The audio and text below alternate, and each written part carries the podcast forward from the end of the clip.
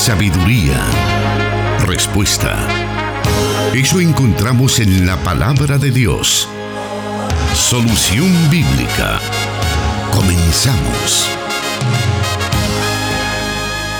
Bienvenidos a una nueva presentación del programa Solución Bíblica, un programa que martes a martes estamos llevando a usted que se encuentra ya sea conduciendo en su negocio, en su trabajo o en su casa, esperando a los muchachos cuando salen de la escuela, ya que ha dado inicio el año lectivo acá en El Salvador.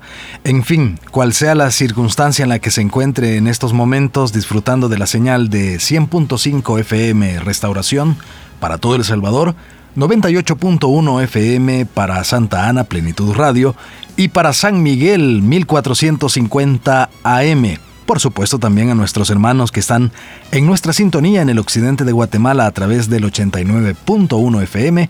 Un saludo muy especial, bienvenidos y también le damos la bienvenida a este programa al hermano Jonathan Medrano, el encargado de responder a sus preguntas. Dios le bendiga, hermano Miguel Trejo. Un saludo a toda la audiencia de las emisoras de Corporación Cristiana de Radio y Televisión. Y antes de iniciar esta emisión quisiera enviar un saludo muy especial a los hermanos eh, Funes, la familia Funes en Iglesia Elín de Virginia en Estados Unidos. Ellos mencionan que nunca se pierden este programa desde la emisión 1 que se transmitió. Qué bueno que son fieles oyentes, así hay muchos hermanos que nos reportan su audiencia en diferentes partes del mundo y acá en El Salvador también hemos recibido pues eh, de lugares inesperados incluso y personas inesperadas el reporte de que están pendientes de este programa para poder estar pendientes de cada una de las respuestas que se dan a las preguntas que nuestros oyentes envían a través de los diferentes medios.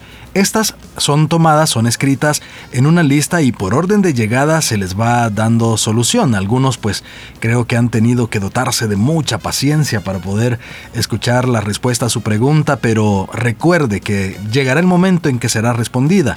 Mientras tanto, usted también puede aprender de las preguntas que nuestros oyentes o oyentes pues de hace mucho tiempo formularon, puede estarlas escuchando y poder así aprender de la palabra de Dios, que es algo muy pero muy importante para nuestra vida, si no lo más importante de nuestra vida.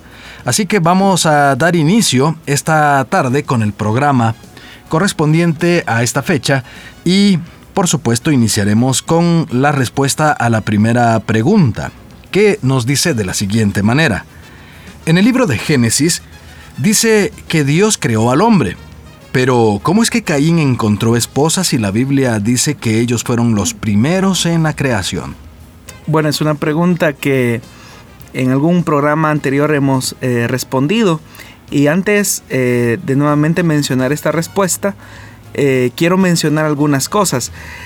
Eh, popularmente, hermanos, se ha creído que los primeros cinco libros de la Biblia, es decir, lo que nosotros conocemos como el Pentateuco y a lo que los judíos llaman la Torah, eh, popularmente se ha creído que la autoría es mosaica, es decir, que fue Moisés quien escribió los cinco libros eh, de la escritura.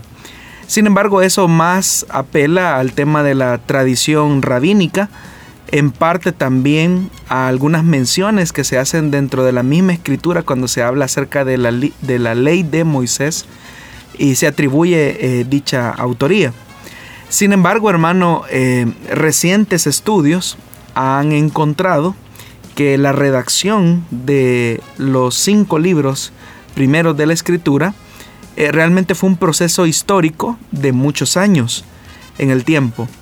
Los especialistas han llegado a la conclusión que los cinco primeros libros de la Biblia están compuestos por, eh, por cuatro tradiciones fundamentales. Los especialistas la llaman como la tradición yavista, la tradición eloísta, la tradición deuteronomista y la tradición sacerdotal. En ese orden, eh, algunas quizás paralelas fueron redactándose en el tiempo. Menciono todo esto porque al tratar de responder algunas, eh, algunos elementos uno piensa que el que escribió los relatos que encontramos, por ejemplo, en el libro de Génesis, eh, tenía una redacción lineal. Sin embargo, eso no fue así. Cuando el libro de Génesis, por ejemplo, fue compuesto, eh, los editores de, la, de, ese, de este libro, del primer libro de la Biblia, lo que fueron haciendo fue ir colocando historias en un orden más o menos coherente, uno tras otro. Y por eso es que uno cuando lee, por ejemplo, los relatos de la creación, eh, uno trata la manera de ir leyendo de manera lineal y cronológica, pensando que los sucesos fueron eh, suscitándose en la forma en que han sido colocados en el mismo texto. Sin embargo, eh, es importante considerar los elementos que mencioné acerca de lo que algunos escritores han llamado eh, las escuelas o las tradiciones que componen los primeros cinco libros de la Biblia. Al mencionar esto y al tener en cuenta esto, nos daremos eh, o vamos a enterarnos, vamos a comprender que entre el relato de la caída que se encuentra en el capítulo número 3 hasta el primer asesinato que se encuentra en el capítulo 4 del libro de Génesis, uno eh, puede encontrar eh, una intención teológica más que una intención cronológica de querer presentar los sucesos, como ya lo mencioné, de forma lineal. De tal forma que el capítulo 3 es como un telón donde se coloca la maldad del hombre, y la desobediencia y la ofensa del hombre hacia Dios. Pero ya en el capítulo 4 lo que se está reflejando es la maldad del hombre consigo mismo. Entonces, al tomar en cuenta todos estos procesos lineales, eh, o redaccionales, perdón, eh, podemos nosotros advertir que hubo espacios de tiempo considerables que obviamente no están contenidos en el mismo libro. Entonces, desde la caída en el capítulo 3 hasta el primer asesinato eh, en el capítulo 4, no tenemos nosotros evidencia cronológica de cuánto tiempo eh, pasó entre un evento y lo otro. O sea, la Biblia no especifica cuánto tiempo pasó entre un suceso y el otro. Lo que sí podemos saber es que fue un proceso de mucho tiempo. No podemos decir cuántos años, pero fue mucho tiempo. Entonces, en ese periodo o en ese intervalo de tiempo, obviamente que la humanidad se multiplicó. Y de esa multiplicación y de esa descendencia es que Caín toma a su esposa. Ahora, más que presentar o contar datos o narrar sucesos cronológicos, lo que la escritura trata la manera de acentuar es un énfasis teológico. Y en el caso de cuando se, eh, se relata el matrimonio de Caín y su descendencia, lo que el escritor ya está acentuando eh, es que hay un pueblo eh, que surge de la idea, de la intención de alguien que se ha manchado con sangre sus manos y también comienza como a revelar como en una especie de hilo conductor eh, el inicio de un nuevo pueblo. Pues ahí vamos a, encontrar a hombres eh, como la, la, descendencia de Sem, que va a abrir espacio a una nueva eh, generación. Entonces ya el libro de Génesis, más que contar sucesos cronológicos, lo que está queriendo enfatizar es que ya se están dando los orígenes o los inicios de una descendencia escogida y especial de parte de Dios. Y eso obedece a una de las tradiciones, eh, que en este caso sería, eh, hay una disputa que si la tradición pertenece a la tradición yavista o a la eloísta. Pero lo que sí es una verdad es que aunque fuera una de estas tradiciones o ambas las que están convergiendo en ese, en ese texto del capítulo 4, el énfasis es, es ese. Dios está levantando a una nueva descendencia que no es la de Caín. Muy bien, vamos a hacer una pausa en estos momentos para luego continuar con más preguntas. Apenas estamos iniciando, quédese con nosotros. Solución Bíblica con el pastor Jonathan Medrano. Desde Plenitud Radio 98.1 FM en Santa Ana, enlazada con Restauración 100.5 FM.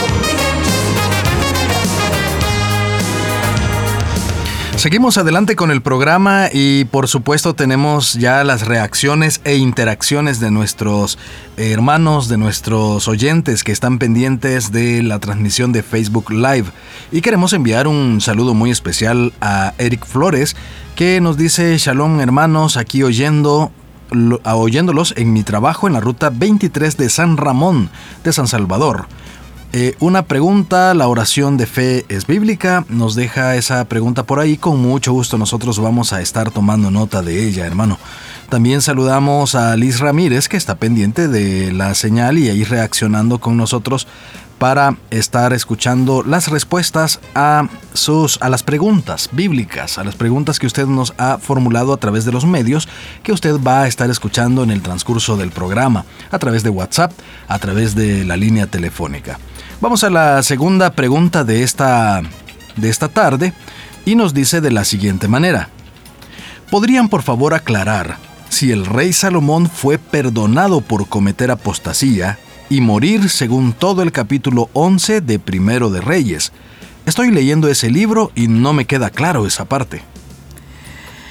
Bueno, lo que nosotros sabemos acerca de Salomón, eh, creo que su virtud más conocida es su sabiduría, la sabiduría que pidió al Señor al momento de tomar el gobierno de la nación de Israel.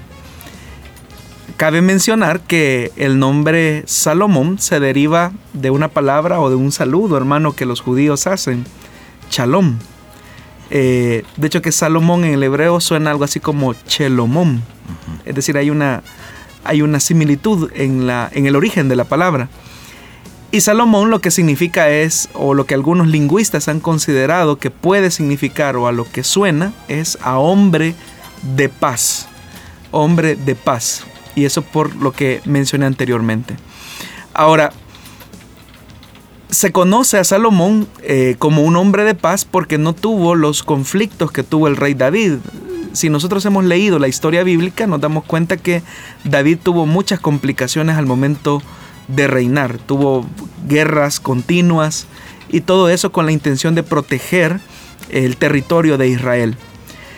Pero la Biblia dice que Salomón no tuvo muchas guerras. Es decir, si uno compara el reinado de David con el reinado de Salomón, Salomón no tuvo muchos conflictos bélicos a los cuales se pudiera enfrentar. Y esto se debía a los pactos eh, de la corona que el mismo Salomón establecía con reinos circundantes. De tal forma que estos pactos eh, militares de paz que podríamos mencionar que Salomón estableció, estos pactos eran sellados a través de matrimonios, a través de la unión matrimonial que establecía Salomón con las hijas de los reyes eh, circundantes. Entonces cuando Salomón quería abrirse eh, campo militar o quería eh, establecer alguna alianza comercial o alguna alianza política, ese, ese pacto era sellado a través de un matrimonio. Por eso es que nosotros nos parece hasta sorprendente, hermano Miguel, darnos cuenta de que Salomón tenía 700 eh, esposas, 300 concubinas, eh, mil mujeres exactamente. Entonces cuando uno ve ese, ese dato uno dice, bueno, este Salomón era un hombre insaciable, que no le bastaba una mujer, sino que tenía mil mujeres. Pero seguramente, hermano Salomón, nunca conoció a todas estas mujeres. A lo sumo quizás cuando firmó algún pacto de su reino, quizás la conoció, ¿verdad? Porque en el pacto, como ya lo mencioné, se sellaba con un matrimonio. Lo que Salomón no, nunca midió es que la unión matrimonial con algunas de estas mujeres provocaron que su corazón se inclinara hacia la idolatría, la idolatría, lo que menciona aquí el oyente, es decir, que Salomón apostata o apostató de la fe ya vista, de la fe en el único Dios, para comenzar a construir templos a dioses paganos, incluso a dioses cuyo, cuyo culto era un culto desagradable. Y dice la Biblia que su corazón se corrompió, su corazón comenzó a volcarse a la idolatría. Y efectivamente, como lo menciona nuestro oyente, eh, el capítulo 11 del primer libro de Reyes, o sea, termina así con una descripción trágica de la condición espiritual de Salomón. No se menciona que hubiese una actitud de arrepentimiento o hubiese una actitud eh, de volver a Dios. Es decir, ni tanto el libro de los reyes ni las crónicas eh, mencionan eh, que Salomón haya tenido una actitud tan clara de arrepentimiento. Ahora, si siguiéramos la tradición que, que el, por ejemplo, el libro de Eclesiastés o los proverbios pertenecen a Salomón, Salomón tiene unas frases muy importantes antes eh, de morir. Él dice cosas como, si asumiéramos que estos libros pertenecen a Salomón, Salomón dice cosas como estas. Acuérdate de tu Creador en los días de tu juventud, antes que lleguen los días malos y vengan los años en que digas no encuentro en ellos placer alguno.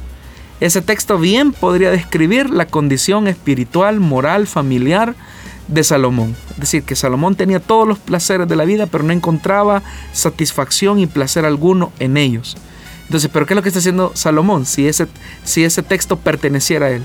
Salomón está diciendo, acuérdate cuando eres joven, cuando tienes fuerza, cuando tienes visión, cuando tienes energía de tu creador, antes de que vengan esos días malos. Entonces, si este texto pertenece a Salomón, entonces estamos encontrando en el corazón de Salomón un arrepentimiento, una reflexión, una maduración que las decisiones que él tomó no fueron las más sensatas. Y el libro de Eclesiastés termina con un texto todavía más contundente. Él dice, el fin de este asunto, es decir, de toda la reflexión que él ha hecho de la vida, es que ya se ha escuchado todo. Teme pues a Dios, la, recomendación eh, de cierre que él hace de manera magistral en el libro de Eclesiastés, teme pues a Dios y cumple sus mandamientos, porque esto es todo para el hombre pues Dios juzgará toda obra, buena o mala, aún la realizada en secreto. Es decir, que hay un establecimiento que lo que verdaderamente vale la pena en la vida es el temor genuino al Señor. Si, repito, si estos textos entonces son de autoría salomónica, es decir, pertenecen a Salomón, estamos encontrando acá a un envejecido rey que está reflexionando ya en el ocaso de su vida.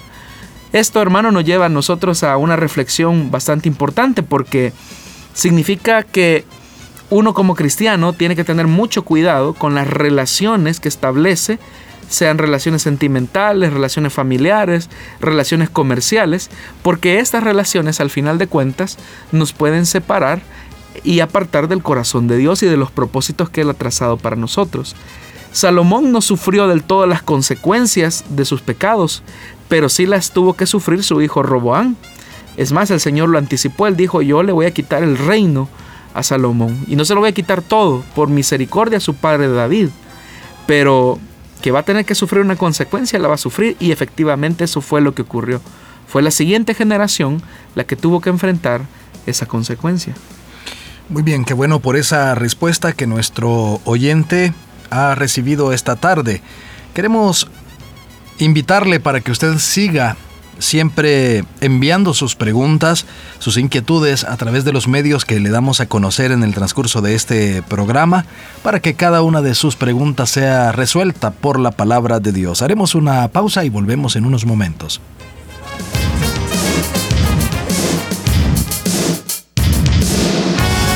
Escríbenos tus preguntas al número de WhatsApp de Plenitud Radio 503 7848 5605 y número de WhatsApp de Restauración 503 78 56 94 96.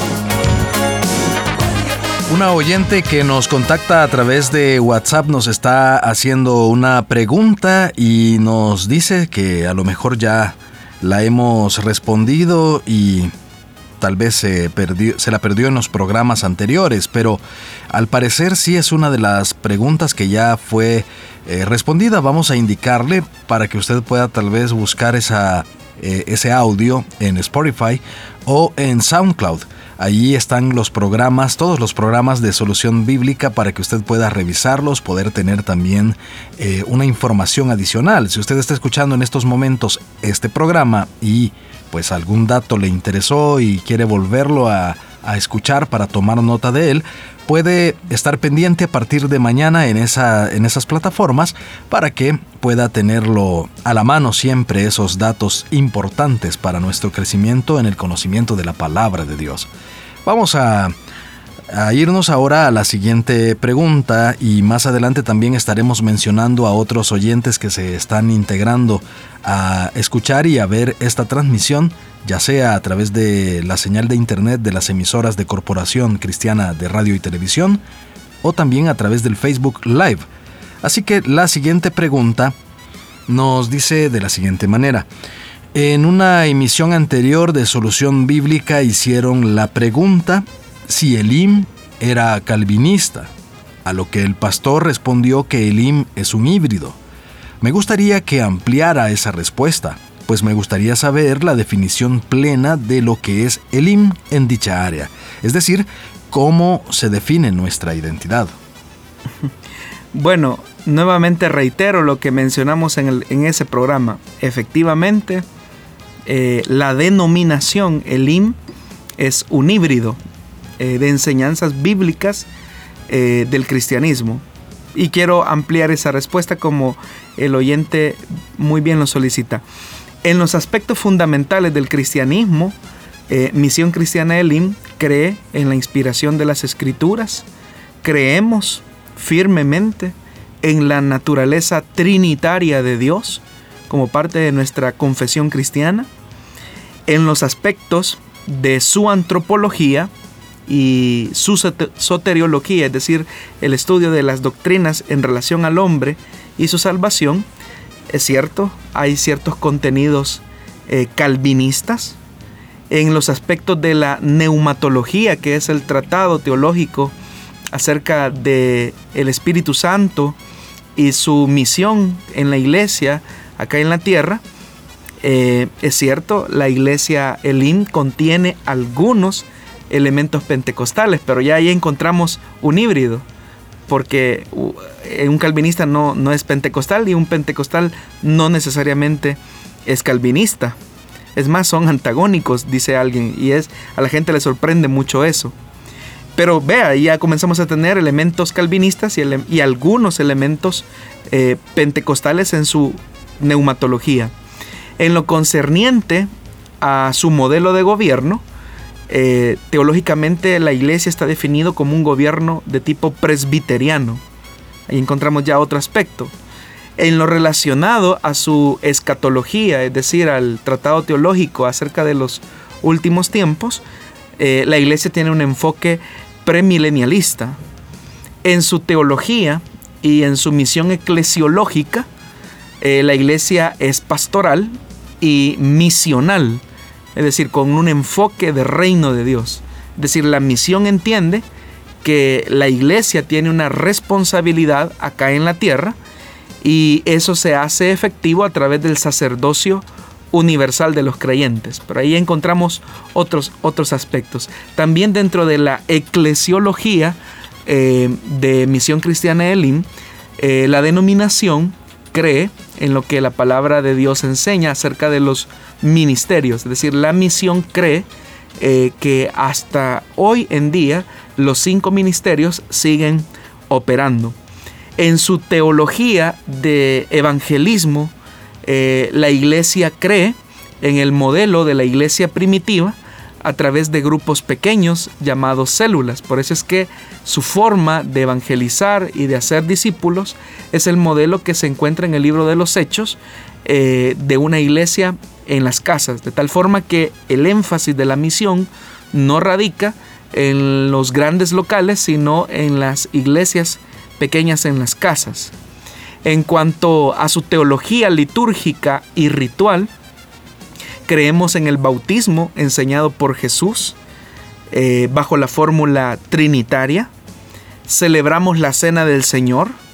No creemos en la transustanciación ni en la consustanciación, es decir, creer que en el momento de celebrar la cena del Señor eh, se hacen visibles el cuerpo y la sangre. No creemos eso. Creemos que el pan y el vino son solamente símbolos de estos ritos y de esta liturgia. Creemos en una teología de la adoración que se enfoque en Dios y no en el hombre. Y por eso es que eh, el culto como tal es muy sencillo, eh, centrado en la adoración y en la centralidad de la palabra. Entonces, podría mencionar más, pero todos estos enfoques, si usted se fija, eh, son aspectos teológicos de doctrinas bíblicas del cristianismo, pero no es una sola corriente, es decir, no es 100% calvinista, no es 100% pentecostal, eh, no es 100% presbiteriana, pero tiene algunos aspectos. De ahí que nosotros estamos mencionando que la denominación es un híbrido de enseñanzas cristianas bíblicas, porque todas las doctrinas y la identidad doctrinal de la misión tiene un sustento eh, y un amparo en las escrituras, aunque su enfoque, todo este enfoque, eh, todo este conglomerado de enseñanzas ya definen a, la iglesia como una denominación. Es decir, este híbrido eh, ya define a, la denominación. Entonces, ¿cuál es la identidad de Elim? ¿Qué es Elim? Así, es Elim. Bueno, dentro de todo lo que usted ha descrito, dentro de todos los elementos, tal vez quisiera resaltar uno de ellos. Yo creo que podríamos, de todo lo que usted ha explicado, hablar muchísimo. Pero con respecto al tema de, células, es por esto que el IM solamente tiene a lo mejor una filial en las grandes ciudades y no eh, varias filiales eh, en, las colonias, por ejemplo. Bueno, es que volvemos al punto, de hecho que las grandes iglesias eh, de la misión o las iglesias pequeñas o medianas, de cual sea el tamaño, todas comenzaron con grupos pequeños. Hay enfoques eh, eclesiológicos donde lo que algunas denominaciones hacen es buscan un terreno, una propiedad, construyen el edificio, colocan a un pastor y ahí como vaya sucediendo el crecimiento. Lo que nosotros conoceríamos una iglesia, una iglesia con un, enfoque eclesiológico tradicional, eh, templocentrista, es decir, donde el centro es el templo. Pero en el caso de Elim, el enfoque es a través de grupos pequeños. Solamente en el área metropolitana del Gran San Salvador son más de 7.000 grupos celulares los que están diseminados eh, en toda la capital. Eh, en el caso nuestro, como Santa Ana, son más de 500 eh, células las que están diseminadas por toda la ciudad, por todo el casco eh, urbano de, la ciudad de Santa Ana y aún fuera de Santa Ana tenemos células porque nuestro énfasis es el evangelismo a través de grupos pequeños. Pero como usted bien lo menciona, hermano Miguel, su trazado evangélico o de evangelismo de la misión no es templocentrista, sino que es grupos pequeños. Obviamente que la misión tiene dos reuniones fundamentales las reuniones pequeñas y eh, la celebración. A esto el doctor Ralph Neighbor ha mencionado que es una iglesia de las dos alas, es decir, que si bien es cierto, tiene grupos pequeños, pero también eh, la celebración de la iglesia celular radica en sus locales, en sus cultos, eh, que son para el crecimiento de los creyentes. Y bueno, en algunas iglesias tradicionales se habla acerca de el pastor visitando a los miembros de, cada a los miembros de su iglesia. En el IM se puede decir que las células con su líder ejercen esa función. Eh, definitivamente, hermano, porque como lo mencioné, uno de los trazados teológicos de la iglesia es que nosotros creemos eh, en el sacerdocio universal de los creyentes y ahí estamos en un postulado eh, propiamente de la reforma protestante. Ahí nuevamente evidenciamos que el IM es un híbrido. Y prueba de ello es que efectivamente los creyentes, en este caso los líderes, eh, son los encargados junto a los miembros de su célula, los discípulos de Jesús, de ir y evangelizar. Obviamente el pastor, piense por un momento, hermano, imagine, hagamos la relación. Imagínese que solo en la iglesia de San Salvador, que tradicionalmente se conoce como la central, ¿verdad? Aunque se llama Iglesia Lim de San Salvador, eh, su pastor principal es el hermano Mario, él es el que está a cargo de la iglesia de San Salvador. ¿Cuánto tiempo le costaría al pastor Mario visitar más de 7000 grupos celulares? O sea, creo que pasarían años y años y años y él no podría visitarlos todos los grupos, pero siendo que el enfoque teológico de la misión es que creemos en el sacerdocio universal de los creyentes, eh, obviamente los creyentes pueden desempeñar esta tarea de evangelización y también de visitación, de tal forma que aplicamos lo que la palabra nos enseña de unos a otros, unos a otros, donde la figura del pastor no es el centro, sino que el pastor simplemente cumple una función de acompañamiento, de dirección, eh, de cuidado y obviamente de trazar la línea estratégica de la visión que esa misión tiene. Muy bien, esto último que hemos hablado solamente abarca uno de los elementos que el pastor mencionó acerca de la definición de Elim, pero vamos a continuar con este programa, solo vamos a hacer una pequeña pausa y regresamos con más preguntas en esta emisión de Solución Bíblica.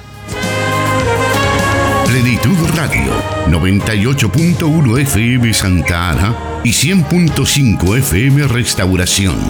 Transmitiendo solución bíblica para El Salvador y el mundo.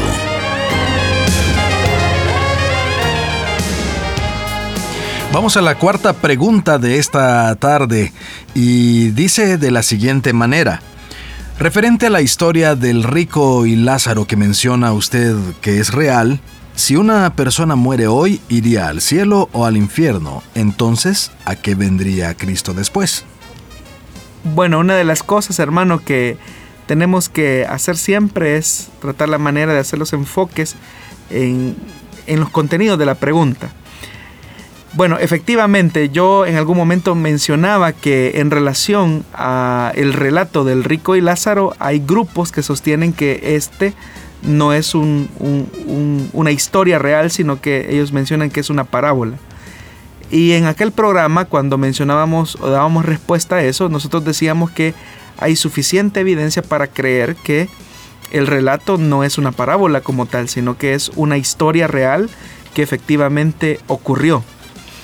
Ahora, el mismo relato ya nos da una evidencia, eh, aunque no es esa su intención, no es esa su intención, pero ya nos da una luz de lo que ocurre y de lo que ocurría cuando una persona eh, moría antes de que se produjese el sacrificio eh, perfecto de Jesucristo. Entonces, ¿qué ocurre cuando una persona hoy muere? ¿Qué ocurre con esa persona? Bueno, su cuerpo va al sepulcro. Si es creyente, espera a la resurrección. Y aquí respondemos a una parte de esa pregunta. Entonces, ¿a qué vendría Cristo? A resucitar el cuerpo. Porque la condición de separación del aspecto material del inmaterial no es un estado natural que Dios haya diseñado. Es decir, para el Señor, eh, la unión de lo material y de lo inmaterial, esa unidad, eh, es el diseño de Dios. Es decir, esa unidad es el diseño perfecto de Dios, pero que a causa del pecado, eh, la muerte entra y produce esa separación. Entonces, como uno de los efectos salvíficos eh, plenos de la segunda venida de Cristo, es precisamente, hermanos, esa, esa, esa, esa reconciliación entre lo material y lo inmaterial. Es decir, cuando se habla acerca de la parucía, eh, de la venida del Señor, pues efectivamente se está mencionando la resurrección de los muertos. Aquí nuevamente eh, menciono, hay dos enfoques distintos de ver esto y es una discusión un poco amplia. Algunos que ven como un suceso aparte, otros como lo ven como un solo suceso, pero el hecho es que Cristo viene y resucita el cuerpo. Y a esa resurrección plena es que eh, valida, digámoslo así, la palabra, la promesa, la certificación que se encuentra en la carta eh, a tesalonicenses, allá en el capítulo 4. Ahora, mm, como Cristo no ha venido aún, como el Señor no ha venido por su iglesia aún, entonces se produce esa separación que no es el deseo de Dios y la parte inmaterial, la parte inmaterial eh, de un creyente eh, pasa a la presencia del Señor.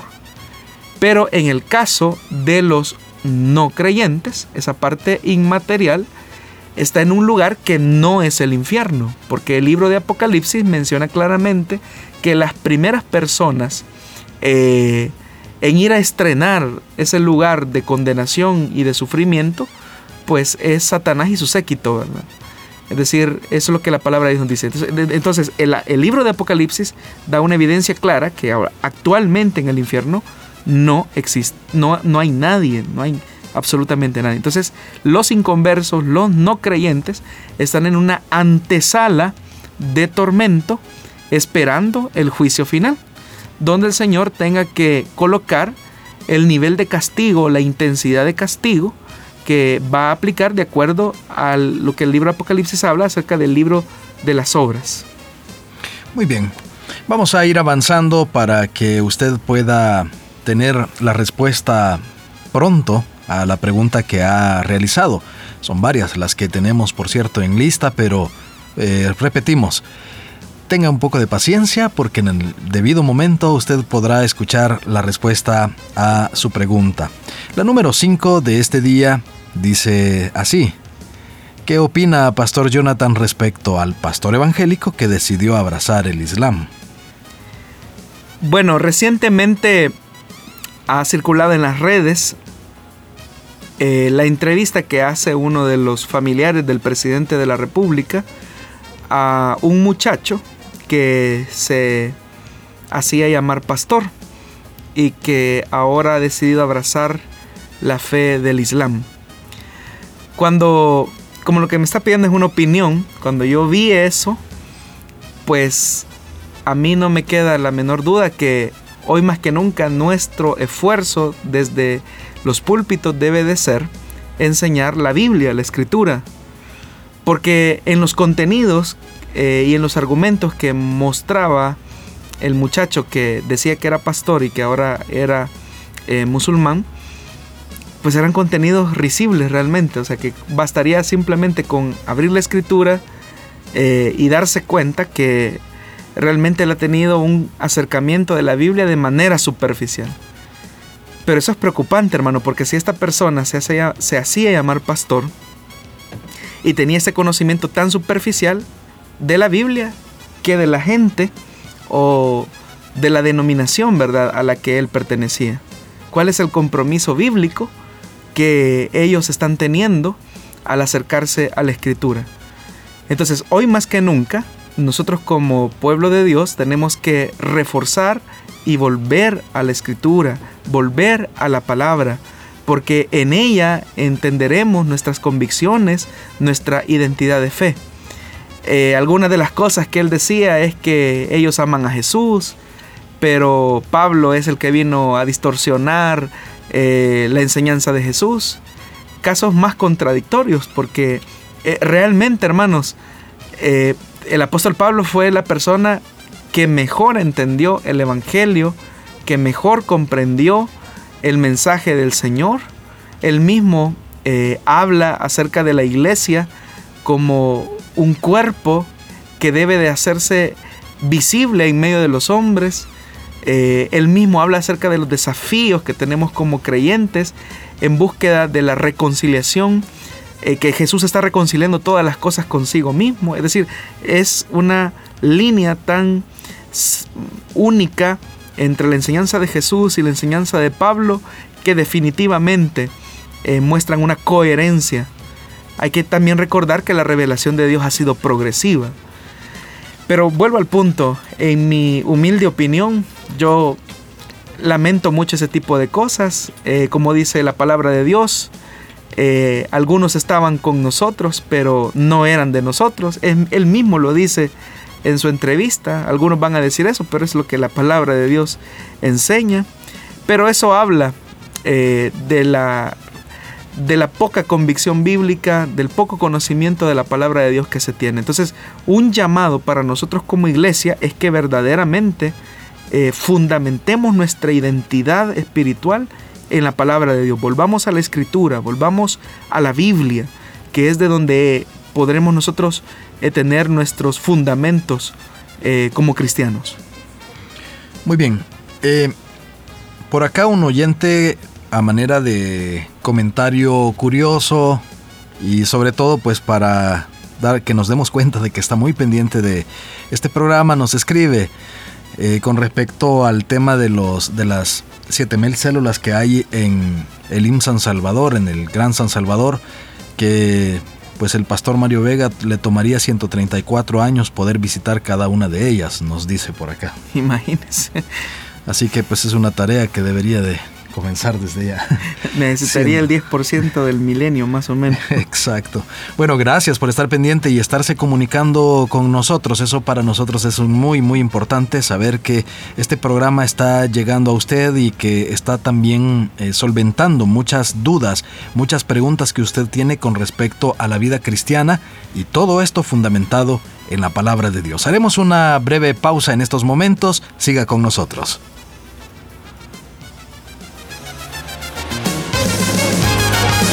Solución Bíblica con el pastor Jonathan Medrano. Desde Plenitud Radio 98.1 FM en Santa Ana, enlazada con Restauración 100.5 FM. Donde sea que usted se encuentre, reciba nuevamente un saludo muy especial. Estamos ya pues muy adentrados en este programa que corresponde a esta semana, siempre invitándole para que usted pueda estar pendiente de esta emisión a través de las plataformas de Spotify y SoundCloud. Ahí usted a partir de mañana puede estar pendiente de estos programas y así eh, pues reforzar aquellos datos que usted quiere a lo mejor recordar, de los cuales quiere tomar nota y pues ahí va a estar este programa listo para que usted pueda escucharlos en cualquier momento. Vamos a irnos a la, a la siguiente pregunta de esta tarde y nos dice nuestro oyente, el salmo donde menciona, ¿quién entrará en el monte santo? Y dice, el de corazón limpio, de manos y puro del corazón, creo que lo está parafraseando, yo no logro entender todo lo demás, exactamente todo el capítulo. ¿Podría explicarlo? Nos dice nuestro oyente. Bueno, solo algunas generalidades. Este salmo suele considerarse como un salmo litúrgico eh, de entrada en el templo y hace mucha compañía al Salmo 15. Ahora, dentro de esa composición litúrgica lo que se está hablando es de la entrada de la presencia de Dios en medio de aquellas personas que Él mismo eh, ha limpiado, porque el texto dice de la siguiente manera, del Señor es la tierra y todo cuanto en ella hay, el mundo y cuantos lo habitan, porque Él afirmó sobre los mares, la estableció sobre los ríos. Y vea lo que dice, ¿quién puede subir al monte del Señor? Siempre en la teología y eso es muy propio incluso de la teología isaiana, se habla mucho acerca del monte Sión. Y el monte Sión eh, tipifica en alguna forma eh, la presencia de Dios. Es decir, es, una forma de expresar simbólica la presencia de Dios. De hecho, que hay otro salmo que dice, alzaré mis ojos a los montes, de donde vendrá mi socorro. Y el texto dice, mi socorro viene del Señor que hizo los cielos y la tierra. Pero vea que en la mentalidad del escritor está enfatizando en el símbolo del monte la presencia de Dios. Y eso tiene sentido porque la alianza, eh, el pacto, los diez mandamientos, la ley, todo esto fue entregado en un monte. Entonces, en la mentalidad hebrea, en la cumbre del monte, eh, las personas se podían encontrar con Dios, o al menos tenían una relación acerca de la presencia de Dios. Entonces, dice el versículo 3, ¿quién puede subir al monte del Señor? ¿Quién puede estar en su lugar santo? Solo el de manos limpias y corazón puro, el que no adora ídolos vanos, ni jura por dioses falsos. Quien es así recibe bendiciones del Señor. Dios su Salvador le hará justicia. Entonces, lo que el, el salmista está diciendo, ¿quién es el que va a estar en la presencia de Dios? Aquel que tiene en su corazón una convicción firme que solamente existe un Dios, un Salvador, porque él mismo lo dice, quien así recibe bendiciones del Señor, Dios su Salvador le hará justicia. Es decir, el énfasis está en no solamente tener en la mentalidad eh, de forma teórica que Dios es el Salvador, sino que ese Salvador es mi Dios, es el que me ha salvado a mí. Entonces, ¿quién es el que estará en el monte santo, ocupando la figura simbólica, o en la presencia del Señor, aquel que ha reconocido que solamente existe un Dios y que ese Dios es el único Salvador. Vamos a seguir avanzando con las preguntas de nuestra audiencia y ahora viene una que se ha respondido en varias ocasiones a raíz de otras preguntas que han surgido, pero esta dice de esta manera. Una pregunta con respecto a la predestinación. Si un cristiano cae en pecado, ¿pierde su salvación? Bueno, volvemos nuevamente al elemento central de, del aspecto soteriológico o de la salvación cristiana. Para entender nuestra salvación tenemos que entender la doctrina eh, como tal. Y vamos a resumirlo. Número uno, el Señor es el que escoge. Número dos, el Señor es el que nos da la vida para recibirla. Número tres, el Señor es el que nos atrae hacia Él. Y como Él es el que salva, eh, número cuatro, Él es el que sostiene nuestra salvación. Entonces, todo lo que he mencionado, Dios es el autor eh, intelectual y también es el que opera esa acción que Él ha planificado. Entonces, siendo que es Dios el que ha operado todo esto, obviamente que la intervención humana es nula. Nosotros no tenemos nada que ver eh, en ese proceso salvífico que Dios ha desarrollado. De tal forma que nuestro pecado ya ha sido lavado, limpiado y hemos sido justificados delante de Dios. Entonces, un cristiano lo que sí puede perder cuando peca es su comunión con Dios, mas no su salvación. Estamos hablando de un creyente que ha nacido de nuevo, que por su descuido eh, espiritual pecó pero por el mismo hecho de ser un creyente, de ser un hijo de Dios, de ser alguien nacido de nuevo, él no puede estar en una vida de pecado, él no se va a resignar a una vida de pecado, él sabe que está mal, él sabe que le ha ofendido a Dios, pero mantiene esa sensibilidad. Porque hay personas, hermano Miguel, que incluso dicen, no, es que cuando se menciona que la salvación no se pierde, eh, lo que se está dando es una licencia a los cristianos para que vayan a pecar. Y no es así. Es una mala forma de entender el aspecto teológico de la salvación. Es más, la salvación es eso, que el Señor nos salva de nuestra condición de pecado que nos conduce a la muerte y por ende a la condenación eterna. Si nosotros comprendemos esta verdad, entonces eh, notaremos que toda la obra eh, radica eh, en la perfección de Dios y no en nuestras obras, pues eso es lo que la palabra de Dios así nos enseña. Muy bien, vamos a enviar saludos a algunos de nuestros oyentes, en todo caso pues eh, aquellos que están pendientes de la señal de Facebook Live. Y por acá tenemos comentarios de Wal Paniagua, nos dice bendiciones hermanos, excelente programa, Dios les bendiga. Carlos Flores, aquí estoy escuchando en mi casa, gracias a Dios aquí junto a mi familia en Tennessee. Eh, Cristi Brizuela, los escucho por la radio. Bendiciones a los hermanos en cabina. Me gustó mucho este programa. Es de bendición. Y bueno, también algunos comentarios que nos están enviando a través de WhatsApp. Todos ellos los eh, estamos leyendo. Así que tenga la certeza que todas aquellas observaciones, todas aquellas eh, pues que ustedes eh, comentarios que nos está haciendo llegar están pues siendo recibidos. Gracias por estar pendiente.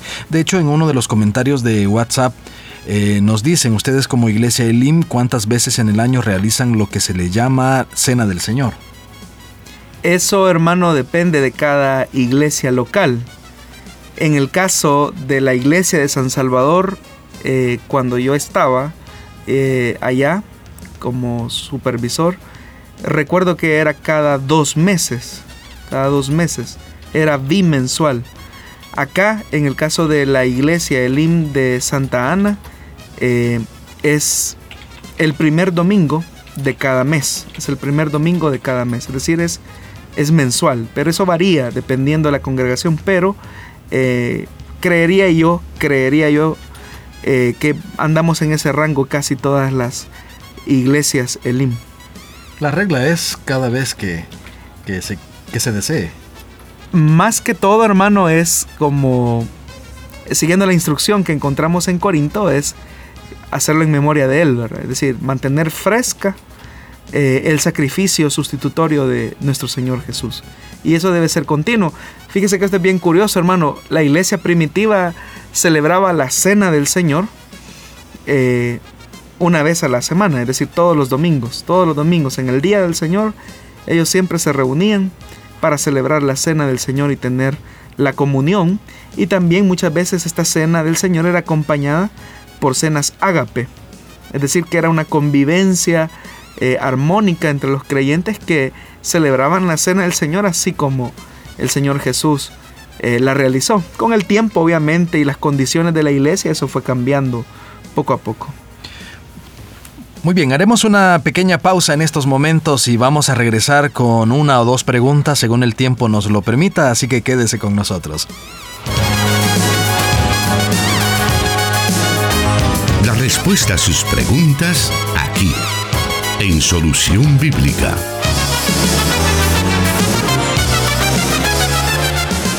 Y la siguiente pregunta de esta tarde dice así, ¿peca una persona cuando se casa con alguien divorciado o se ampara el pasaje que dice que si el divorcio fue por infidelidad, se da la opción a volver a casarse. Porque en mi iglesia, si una persona se casa con un divorciado, cualquiera que sea la razón del divorcio, no puede optar a ningún cargo y lo hacen a un lado, nos dice eh, el oyente.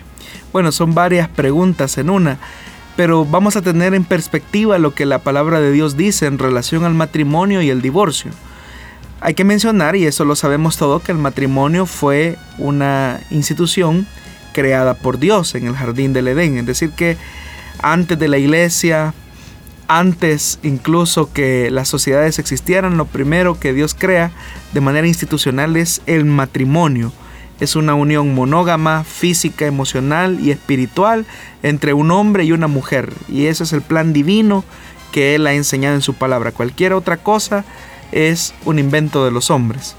Ahora, el fin del matrimonio es para el compañerismo, la misma palabra lo enseña en el libro de Génesis, es para evitar caer en la inmoralidad sexual, como lo enseña Pablo en Corinto, es para la procreación, como también lo enseña Génesis, es para la protección de los hijos, como lo enseña eh, el escritor a Timoteo, es para la felicidad, como el proverbista y el predicador en Eclesiastés lo mencionan, en fin, es para contribuir al bienestar de la sociedad en general. Es decir, la perspectiva bíblica es que el matrimonio ha sido diseñado entre un hombre y una mujer para preservar la condición saludable y de seguridad de una sociedad. Si nosotros decimos que la familia es el fundamento de la sociedad, el fundamento de la familia es el matrimonio. Entonces, si no tenemos eh, una sociedad firme es porque la familia está mal y si la familia está mal es porque el fundamento central eh, que es el matrimonio está mal. Entonces Dios ha creado eh, el matrimonio con esa finalidad, preservar el orden natural del mismo ser humano. Ahora, desde el, desde el, principio nosotros podemos ver que a raíz de la condición humana que muchas veces se vuelca al pecado, los hombres y las mujeres deterioran aquellas cosas que el Señor mismo ha creado, como lo es el matrimonio.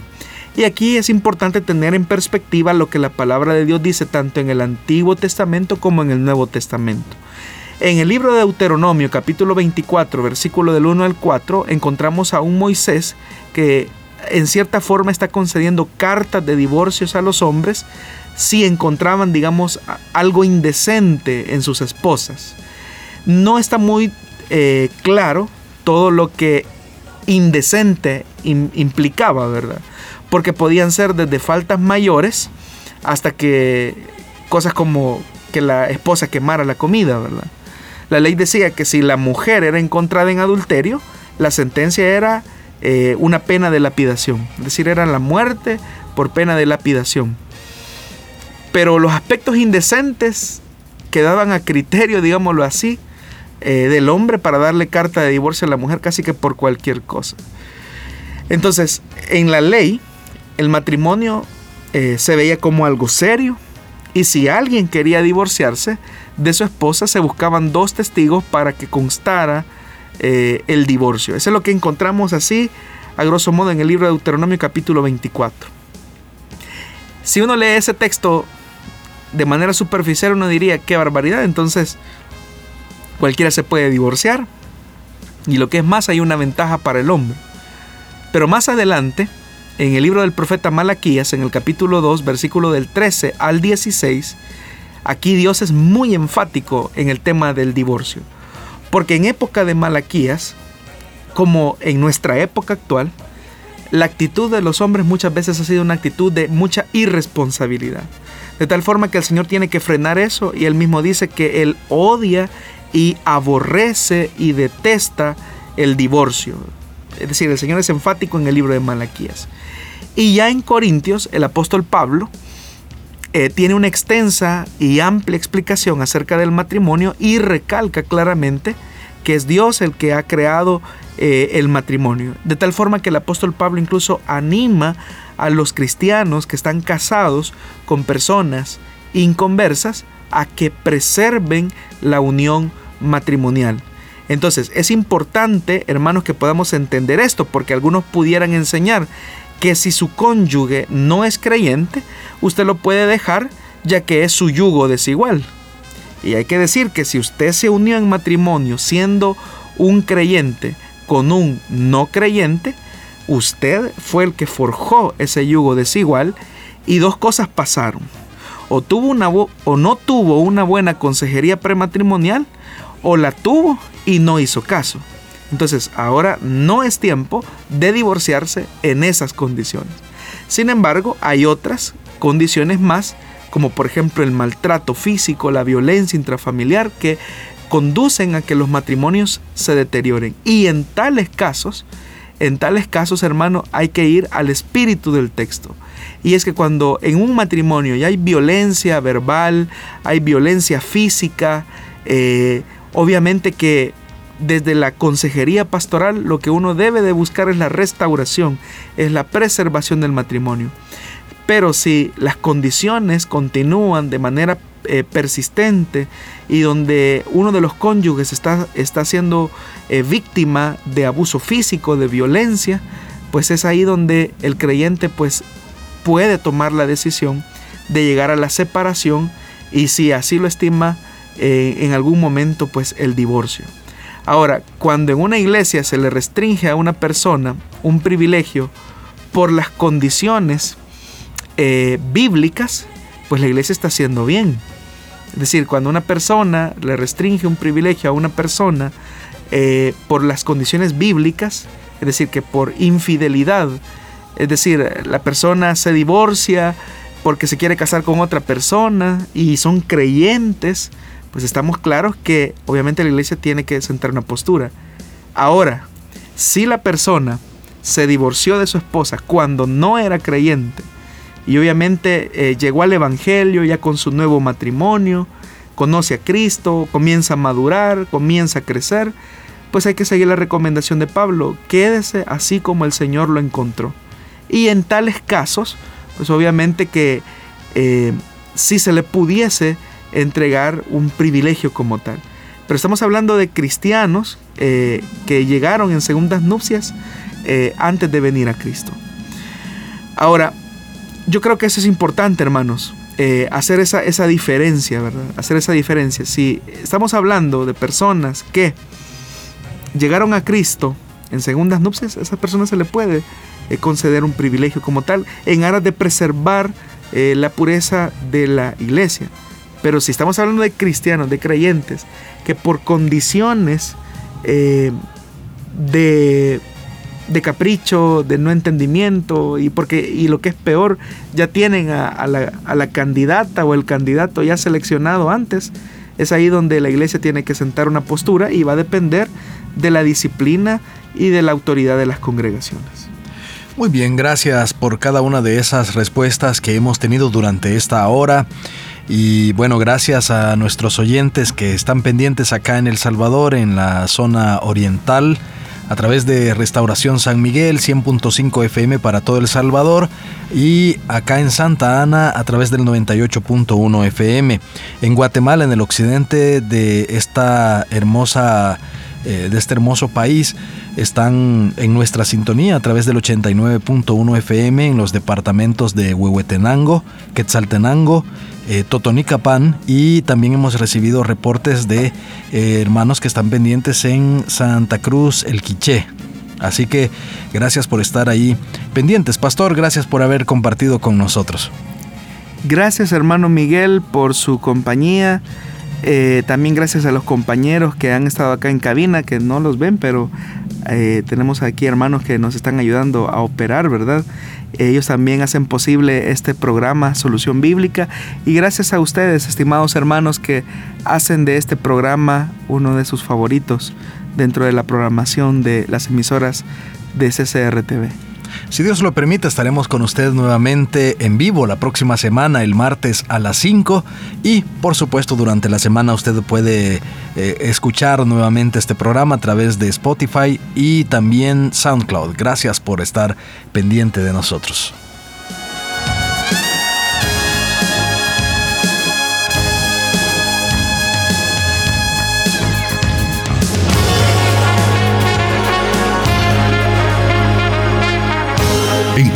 Respuesta en la palabra de Dios. Solución bíblica. Hasta el próximo programa.